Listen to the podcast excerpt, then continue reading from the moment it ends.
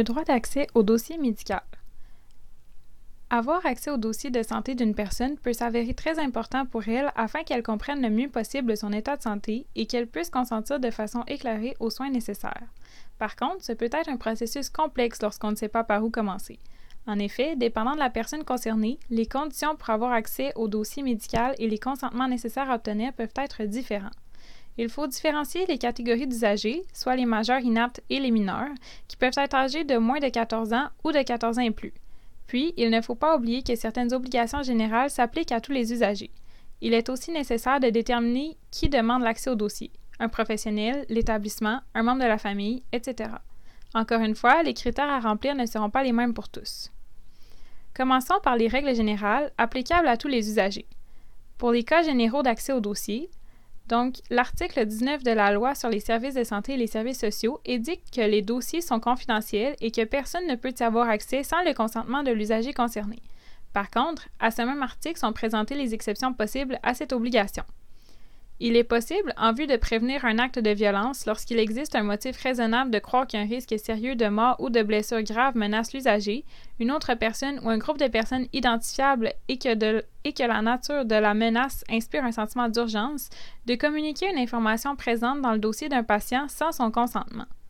Toutefois, les personnes en danger ou celles qui leur porteront secours peuvent se voir communiquer des informations, mais seulement par les personnes autorisées à le faire et seules les informations utiles à la situation seront transmises.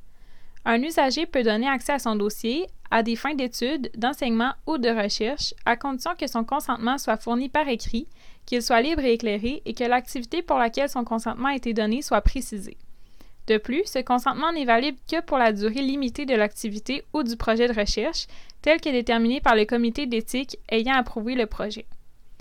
Une information contenue au dossier qui a été fournie par un tiers ne sera pas communiquée à l'usager et il n'y aura pas accès, à moins que ce tiers ait consenti par écrit à ce que l'information et la provenance de celle-ci soient communiquées à l'usager. Cependant, une information donnée par un professionnel de la santé n'entre pas dans les restrictions précédemment mentionnées.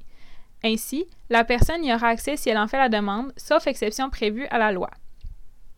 Lorsqu'un usager fait la demande à l'établissement de transférer son dossier ou une partie de celui-ci à un autre établissement ou à un professionnel de la santé, l'établissement à, qui la demande est faite doit s'exécuter dans les plus brefs délais. Dans un renseignement de quand un renseignement de nature médicale ou sociale est donné à l'usager par l'établissement, ce dernier doit s'assurer de fournir à l'usager les services d'un professionnel pour qu'il comprenne ce nouveau renseignement. La situation est la même pour le titulaire de l'autorité parentale, le tuteur, le curateur, le mandataire ou toute personne qui peut consentir aux soins d'un usager. L'établissement doit aussi s'assurer que l'usager et ou les autres personnes concernées, donc les titulaires de l'autorité parentale, héritiers, légataires, tuteurs, curateurs, etc., aient accès à son dossier dans les plus brefs délais. Tout usager à qui l'accès à son dossier ou à certaines informations contenues dans ce dernier est interdit peut se rendre devant la Cour pour contester et demander la révision de cette décision de l'établissement. Dans les 60 jours suivant la connaissance d'une nouvelle information à son dossier, l'usager peut se rendre devant le tribunal administratif du Québec. Les autres personnes concernées peuvent entreprendre les mêmes démarches si le dossier de l'usager dont ils sont responsables leur est inaccessible. Dans le cas d'un usager décédé, maintenant, Lorsqu'un usager décède, ses héritiers, légataires et représentants légaux peuvent avoir accès à son dossier médical dans l'exercice de leurs droits. Une personne ayant droit au paiement d'une prime d'assurance ou d'un régime de retraite à la suite du décès de l'usager peut aussi avoir le droit de consulter le dossier. Il est aussi possible pour le conjoint et pour les ascendants et les descendants de l'usager décédé de connaître la cause du décès, à moins que ce dernier n'ait formulé par écrit le refus qu'une telle information ne leur soit communiquée. Malgré tout, les proches de la personne décédée peuvent avoir accès à son dossier médical pour vérifier qu'il n'y a pas présence d'une maladie génétique dont les membres de la famille pourraient aussi être affectés. Dans le cas du décès d'un mineur, les parents peuvent avoir accès au dossier médical, mais ils n'ont pas le droit de connaître les renseignements de nature psychosociale. Dans les euh, cas plus restrictifs, donc les mineurs de moins de 14 ans, la loi, sur, les services de santé et les services sociaux indique qu'un mineur de moins de 14 ans ne peut en aucun cas prendre connaissance des informations contenues à son dossier médical, sauf si celles-ci lui sont transmises par un avocat dans le cadre d'une procédure judiciaire. Par contre, cette interdiction n'empêche pas un professionnel de la santé de transmettre les informations qu'il juge utiles à l'usager. Dans le cas d'un mineur de 14 ans et plus, les usagers de cette catégorie d'âge ont le droit d'accéder à leur dossier. Si la connaissance d'une information est jugée comme pouvant porter un préjudice à la santé de l'usager, il est possible qu'elle ne, lui soit pas communiquée. Dans un tel cas, l'article 17 de la loi sur, les services de santé et les services sociaux prévoit aussi que l'établissement prodiguant les soins à l'usager ainsi que les professionnels s'occupant de lui décideront ensemble du moment le plus opportun pour lui transmettre cette information. Dans le cas des parents et titulaires de l'autorité parentale maintenant, les titulaires de l'autorité parentale ont le droit d'accéder au dossier des mineurs à leur charge. Par contre, cet accès peut leur être refusé si le mineur a moins de 14 ans et qu'il est l'objet d'une intervention spéciale présentée à l'article 2.3 de la Loi sur la protection de la jeunesse. En outre, l'accès au dossier peut aussi être impossible si l'établissement conclut avec le directeur de la protection de la jeunesse que l'accès au dossier pourrait causer un préjudice à l'usager. Dans le cas d'un usager de 14 ans et plus, l'établissement doit d'abord demander à l'usager s'il permet à ses parents d'avoir accès à son dossier. Si l'usager refuse et que l'établissement conclut que cet accès causerait un préjudice euh, à l'usager, il est impossible pour les patients de consulter le dossier de leur enfant. Il est aussi possible que les parents aient accès au dossier de l'enfant, mais que celui-ci leur cache certaines informations, comme le recours à des services d'aide dans le cas d'un signalement au département de la protection de la jeunesse, aussi connu sous le nom de DPJ. Il faut se référer aux articles 45.2, 50.1, 57.2.1 et au deuxième alinéa de l'article 70.2 de la Loi sur la protection de la jeunesse, comme indiqué au troisième alinéa de l'article 21 de la Loi sur la santé et les services sociaux.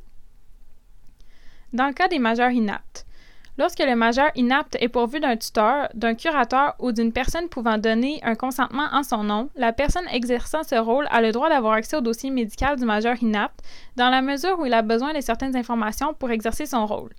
Si le majeur n'est pas pourvu d'un régime de protection, une personne faisant promesse sous serment d'ouvrir un tel régime ou de faire les démarches nécessaires à l'homologation d'un mandat de protection existant pour avoir accès aux informations nécessaires contenues au dossier de l'INAPT. De plus, selon le même article de la loi sur la santé et les services sociaux, cette personne sera la seule à avoir accès à ces informations jusqu'à ce que le régime de protection soit en vigueur. Maintenant, l'accès au dossier pour l'établissement prodiguant les soins. Si un usager est transféré vers un autre établissement, l'établissement effectuant son transfert doit communiquer avec le nouvel établissement toutes les informations requises pour la prise en charge du patient, et ce, dans les 72 heures suivant le transfert. Le directeur général de l'établissement peut permettre à un professionnel de prendre connaissance des informations contenues au dossier d'un usager sans l'autorisation de ce dernier pour un projet de recherche, à des fins d'études ou d'enseignement. Cependant, cette autorisation spéciale n'est permise que dans le cas où le patient satisfait aux critères de l'article 125 de la Loi sur l'accès aux documents des organismes publics et sur la protection des renseignements personnels. De plus, l'autorisation d'accès au dossier du patient doit être retirée en tout temps si le directeur constate que le professionnel ne se conforme pas aux conditions nécessaires, sans oublier que cette autorisation a une durée limitée, soit la durée du projet.